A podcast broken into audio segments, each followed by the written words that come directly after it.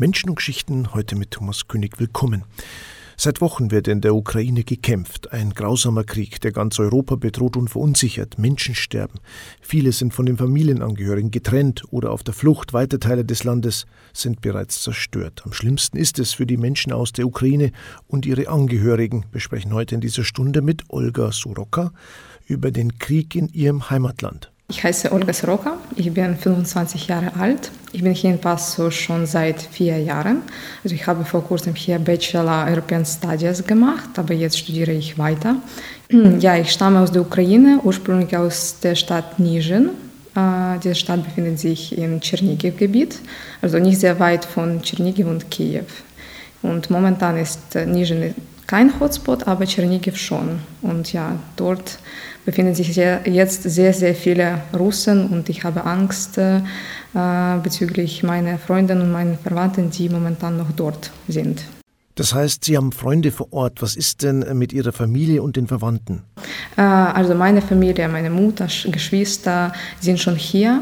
Aber natürlich, äh, bei uns ist es normalerweise, dass Familien sehr groß sind und äh, manche Verwandten sind noch in der Ukraine. Zum Beispiel meine Tante, meine, mein Onkel, meine Oma sind noch in Kiew und sie können jetzt nirgendwo hinreisen. Es gibt keine Möglichkeit und sie bleiben jetzt die ganze Zeit da. Es ist eine ganz schlimme Situation. Wie geht es Ihnen denn? Äh, jetzt äh, geht es mir, vielleicht ist es ein bisschen äh, unerwartet, äh, es geht mir gut, aber erste zwei, drei Wochen ging es mir ziemlich schlecht. Ich habe sehr, sehr schlecht geschlafen. Ich war ständig unter Stress. Natürlich bin ich jetzt auch unter Stress, aber äh, ich bin mh, mm, sehr positiv äh, und darunter meine ich, dass ich äh, und sehr viele Ukrainer glauben, dass wir gewinnen. Ja, natürlich haben wir Angst, natürlich haben wir äh, sehr viel Hass, aber jetzt sind wir eher positiv gelaunt. In Pastos sind jetzt einige Familien untergebracht, hier am Domplatz zum Beispiel. Ihre Familie ist auch dabei, oder?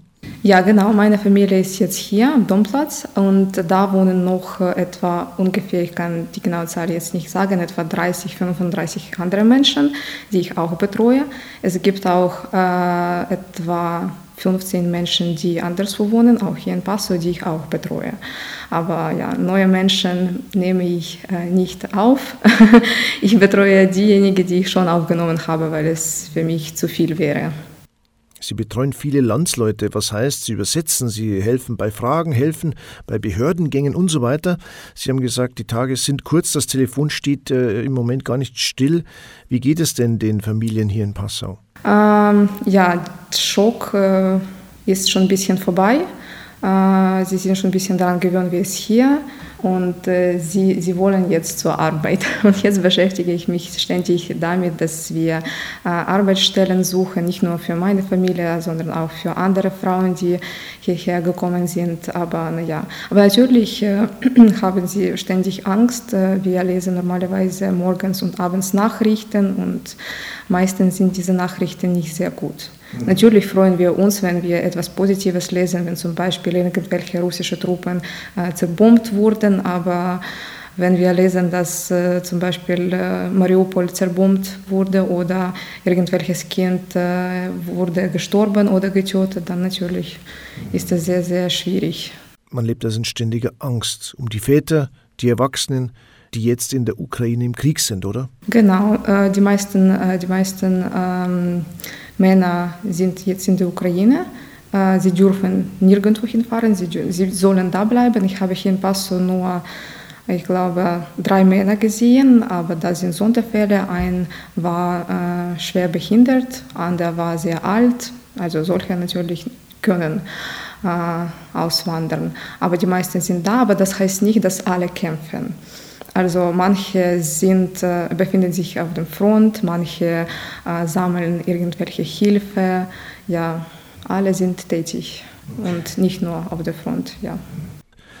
Wie haben Sie denn äh, die Anfänge erlebt oder wie haben Sie überhaupt davon erfahren? Sie waren ja bei Ausbruch des Krieges auch hier in Passau. Wir alle, meine ich, führten ein ganz normales, ganz normales Leben und ich erinnere mich ganz genau, das war Donnerstag. Ich weiß nicht wieso, vielleicht war es inneres Gefühl. Ich habe in der Nacht sehr, sehr schlecht geschlafen und ich war schon um 4 Uhr morgens äh, wach und konnte nicht mehr einschlafen. Und um 5 Uhr morgens hat, ich glaube, meine Tante mir geschrieben, dass Kiew bombardiert wurde. Und ich so, was? Wie? Wie konnte das passieren? Dann habe ich erste Nachrichten gesehen und mir wurde auf einmal, mir wurde auf, ein, auf einmal klar, dass der Krieg einfach ausgebracht ist. Wie? Das ist 21. Jahrhundert. Wie konnte es passieren? Dann versucht man vermutlich weitere Nachrichten zu bekommen und alle zu erreichen, oder? Ich äh, habe mit meiner Tante, mit meiner Oma, mit meiner Mutter gesprochen. Sie haben gesagt, ja, das ist wirklich so. Und äh, Schock, ja, erste drei, vier Tage war ich unter Schock und ich konnte einfach nichts machen habe in meiner Arbeit freigenommen und ich war die ganze Zeit zu Hause, habe diese Nachrichten äh, gelesen und habe immer gedacht, also was machen wir jetzt? Was kann ich machen? Wie kann ich helfen? Und wie wird es weiterlaufen? Sie haben also dann versucht, alle, die Sie kennen oder wo Sie wussten, die sind in der Ukraine zu erreichen, oder? Wir mh, mm, haben fast jede erste, zweite Stunde geredet, damit wir wissen, dass alle lebendig sind. Wie, ja, das ist ein bisschen traurig zu sagen, aber normalerweise spreche ich mit meiner Mutter äh, oder mit meiner Tante einmal pro fünf Tagen, einmal pro Woche, aber seit äh, Kriegsanfang haben wir zehnmal pro Tag gesprochen, mindestens. Ja, das war, ich meine, nicht unsere Gespräche, die Situation allgemein war auch sehr, sehr schwierig man kann einfach nicht klar denken. Man kann einfach über nichts denken. Es gibt normalerweise irgendwelche Aufgaben, äh, Lebensaufgaben. Du sollst aufstehen, du sollst dich duschen, du sollst dich duschen, ja, du sollst äh, irgendwas essen. Und ich vergaß, vergaß ständig, dass ich essen soll. Mm, in meinem Kühlschrank gab es keine Lebensmittel, weil ich das auch ständig äh, vergaß. Ja, man kann einfach nicht äh, konzentriert bleiben. Wie haben denn die Leute vor Ort den Kriegsbeginn erlebt? Wie muss man sich das vorstellen? Kam der Krieg, kam der immer näher oder wie war das?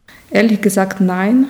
Äh, vielleicht, ja, vielleicht erste Woche haben alle gedacht, dass, naja, sie schießen äh, einfach so ein bisschen und dann äh, werden Putin und Zelensky verhandeln und dass es sehr schnell vorbei ist. Aber niemand hat gedacht, dass sie so weit kommen. Und ja, meine Familie hat auch sehr, sehr gehofft, dass es äh, eine, zwei Wochen und alles ist vorbei. Der Krieg ist ja vor allem immer schlimmer geworden, auch gegen die Zivilbevölkerung. Ja, sie haben äh, alle diese, wir nennen sie schon Raschisten, von dem Wort Faschisten, ja, aber Raschisten, weil es Russland ist. Raschisten haben die ganze Zeit gesagt, dass wir Ukraine von Neonazisten befreien wollen, äh, dass es in der Ukraine sehr viele Faschisten auch gibt. Natürlich gibt es keine.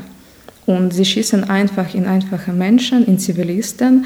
Sie, äh, ich habe schon sehr viele, viele Nachrichten gesehen, dass sie äh, einfach äh, zum Beispiel vor, vor, zwei, vor zwei Tagen habe ich das gesehen, äh, dass sie einfach ins Gesicht eines Mädchens geschissen haben. Sie hat natürlich überlebt, zum Glück, aber sie ist jetzt schwer behindert.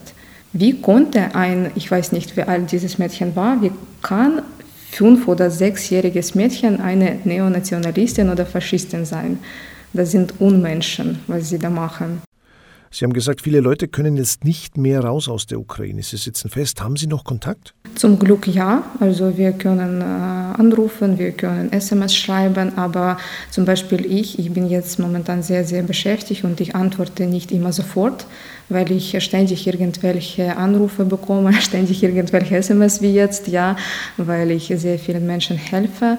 Äh, aber zum Beispiel was meinen Verwandten betrifft, dann natürlich antworte ich immer sofort. Aber es, es gibt manchmal äh, äh, solche Momente, wenn sie einfach nicht erreichbar sind, weil es kein Festnetz gibt oder sowas, dann natürlich bekomme ich ein bisschen Panik. Weil zum Beispiel meine Tante und mein Onkel, sie wohnen jetzt nicht in, fast im Zentrum in Kiew. Ein Haus daneben, wo sie wohnen, wurde schon zerbombt. Ja, und da war ich einfach äh, schockiert. Wie geht es denn jetzt dem Onkel und der Tante? Sind sie noch in ihrem Haus? Ja, sie verbringen fast die ganze Zeit äh, in ihrem Haus. Sie gehen nur einmal pro zwei Tage raus ins Geschäft, weil sie, wenn sie zum Beispiel etwas äh, brauchen, Lebensmittel oder so, aber es gibt nicht immer etwas zum Essen zum Glück gibt es humanitäre Hilfe, aber humanitäre Hilfe äh, ist sozusagen zu klein. Naja, aber bei uns in der Ukraine zum Glück ist es so, dass jeder immer irgendwelche Nahrungsmittelreserven hat. Und zum Beispiel meine Tante und mein Onkel haben im Keller sehr viel Kartoffel, äh, solche äh, Dinge. Und sie haben zum Glück jetzt sehr viel. Zum Essen, aber naja, irgendwann äh, haben sie dann nichts zum Essen. Deswegen haben sie auch Angst, dass es äh, irgendwann vorbei ist. Flüchten ist aktuell in vielen Gegenden auch gar nicht mehr möglich, oder? In Kiew jetzt äh, ist die Lage ein bisschen besser. Zum Beispiel Tschernigiv, das ist eine sehr, sehr alte Stadt, äh, die schon seit tausend oder vielleicht noch mehr Jahren existiert. Und äh, das ist historische Stadt und diese Stadt ist jetzt praktisch zerstört. Und äh, die Leute äh, können da nicht mehr einfach Essen zubereiten. Es gibt kein Wasser mehr, Leitungswasser meine ich, es gibt keinen Strom und ja, niemand kann jetzt Richtung Westen fliehen, weil die Russen sind jetzt überall in Wäldern, in Feldern auch. Und äh, es ist sehr, sehr gefährlich, irgendwohin mit dem Auto zu fahren, weil äh, sehr viele Straßen und sehr viele Felder vermint sind. Deswegen, diejenigen, die schon geflohen haben, hatten Glück. Diejenigen, die noch da bleiben, haben natürlich Pech, Pech und sollen einfach da bleiben und hoffen, dass sie bald irgendwelche Hilfe bekommen. Frau Soroka, wenn man das Ausmaß der Zerstörung sieht, wird ja ein schnelles Zurück gar nicht möglich sein, oder? Äh, zum Beispiel ich fahre normalerweise etwa einmal pro halbes Jahr nach Hause. Und im Frühling, schon am Ende März, am Anfang April, hatte ich vor, nach Hause zu fahren oder zu fliegen. Und jetzt verstehe ich, dass es momentan kein Zurück mehr gibt. Und ich habe Angst, wenn ich zurück nach Hause kehre, dann erkenne ich meinen Stand nicht. Und äh, ich weiß nicht, wie es in Russland ist. Ich war noch nie in meinem Leben in Russland und jetzt will ich auch nicht nach Russland zu fahren. Aber jedes Mal, wenn ich nach Ukraine kam, habe ich immer gesehen, dass jedes Mal ist es besser. Wir bauen neue Straßen, wir bauen äh, neue Infrastruktur. Äh, da und da ist etwas Neues erschienen. Und jedes Mal äh, habe ich das Gefühl, dass vielleicht, wenn ich hier mit dem Studium fertig, äh, fertig bin, dann kehre ich vielleicht nach Hause. Das ist eine mögliche Option. Und die, solche Gedanken habe ich schon sehr, sehr viel gehört. Und die Frauen, die zum Beispiel hier wohnen, haben dasselbe gesagt, dass äh, sie haben Angst einfach nach Hause zurückzukehren, weil sie dann ihre Heimatstätte nicht erkennen werden. Das heißt, die Medienberichterstattung ist ja, ja der blanke Horror, oder wenn man sieht, was da alles kaputt ist mittlerweile. Ja, ja.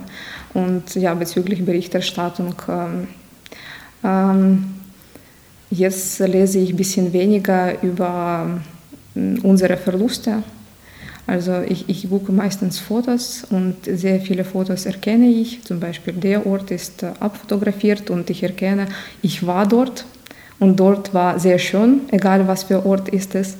Und jetzt ist es eine Ruine. Und ich zeige ständig diese Fotos äh, meinen Bekannten hier in Passo, meinen Freunden. Also wir sollen weiterreden, wir sollen nicht schweigen. Äh, auch wenn es für mich sehr schwierig ist, soll ich das weitermachen, weil wenn wir schweigen werden, wird alles sehr schnell vorbei und jeder wird vergessen, dass es Krieg herrscht. Und dieser Krieg ist nicht sehr weit von hier. Zur aktuellen Situation, wie, wie schätzen Sie denn die Lage ein, diesen Krieg? Kann den die Ukraine gewinnen? Ja, alle Ukrainer glauben, fast alle Ukrainer glauben, dass wir gewinnen werden, aber es reicht nicht aus. Äh, die Russen, also alle reden darüber, dass die Russen sollen alles äh, bezahlen, weil äh, die Hälfte der Ukraine praktisch zerstört ist und es wird sehr, sehr lange dauern, dass wir unsere, unser Land wieder aufbauen werden. Und dann beginnen wir ein neues Leben, wenn wir alle nach Hause zurückkehren und unser Land aufbauen werden. Ja. Es wird ja jetzt viel über Putin diskutiert. Im Nachhinein heißt es, sein Weg, die Kriege und Eroberungen wären absehbar gewesen. Wie haben Sie das erlebt? Meine, Krieg in Tschetschenien 2014, dann die Annexion der Krim. War das für Sie absehbar oder Ihre Landsleute? Ehrlich gesagt, ich habe hm, nicht gehört, dass Leute Angst hatten, dass sie weitergehen. Also uns war es schon bewusst, dass sie Donbass aufgenommen haben und äh, Krim, aber wir haben nicht gedacht, dass sie weiter marschieren. Bezüglich Krim war klar, das ist sehr strategische Lage, äh, Schwarzes Meer und so weiter und so fort. Und Krim gehörte früher Russlands, obwohl ehrlich gesagt Krim war nicht, nicht, nicht russisch. Ja, das, das, das gehörte Tataren. Und Donbass gehörte immer Ukraine, aber Donbass, das ist auch strategischer Ort sozusagen. Aber wir haben nicht gedacht, dass sie weiter marschieren. Man würde jetzt von der russischen Bevölkerung einen Aufstand erhoffen, erwarten. Putin treibt ja auch die eigenen Leute ins Chaos, in den Krieg und äh, mit Blick auf die Sanktionen ins Verderben. Ja, es ist, äh, weißt du, es ist ähm, sehr schwierig äh, aufzustehen, wenn man schon daran gewohnt hat, wie Sklave zu leben.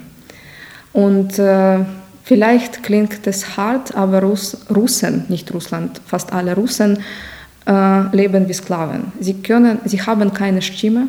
Zum Beispiel, wenn es äh, Präsidentenwahlen äh, stattfinden, dann natürlich stimmen sie, aber niemand interessiert, wa was sie da sagen.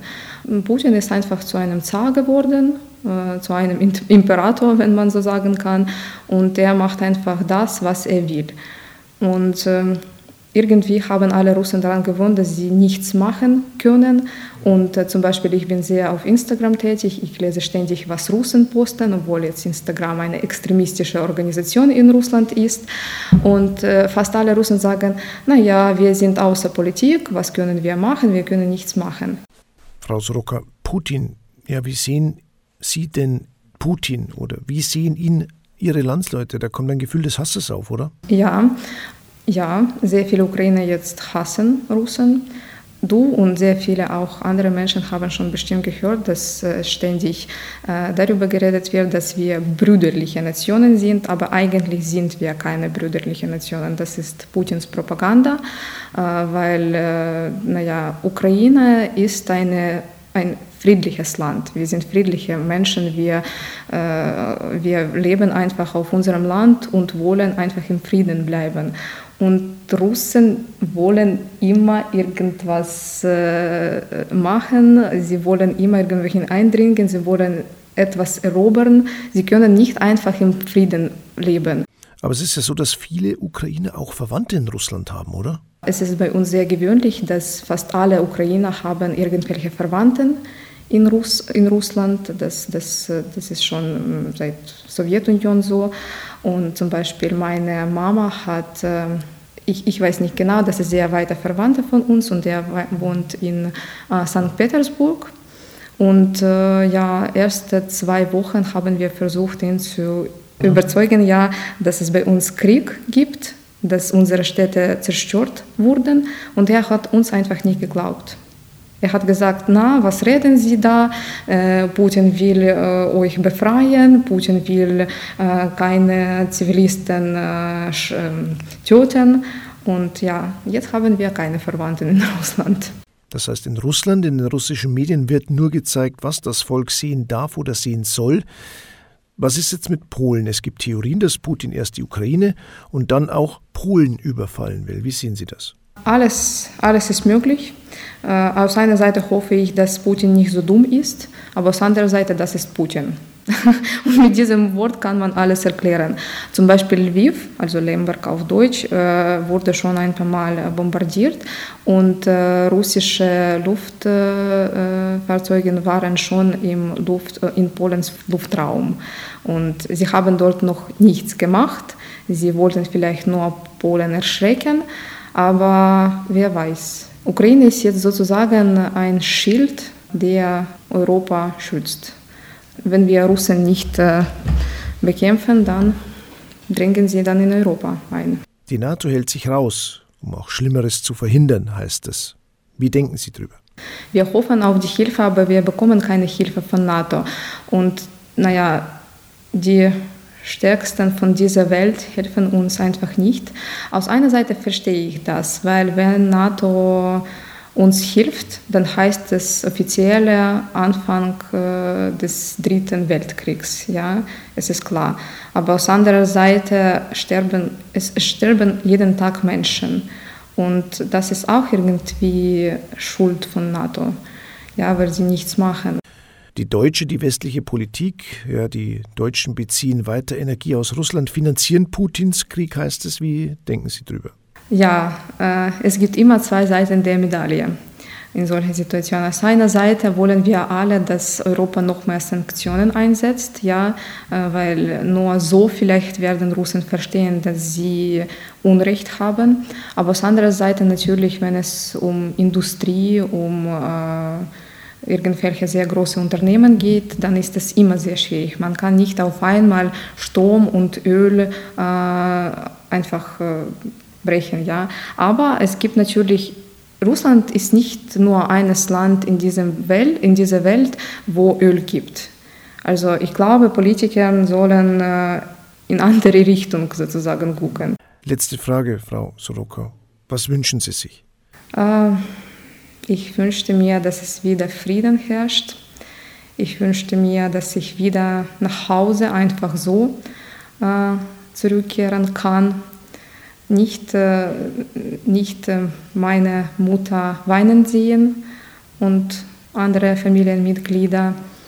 Ich will wieder jeden Morgen aufwachen und äh, nicht wieder stressig alle Chats überprüfen und da gucken, ob es etwas Schlimmes passiert. Ich will einfach mein Leben wieder genießen, weil ich, ich mag Frühling.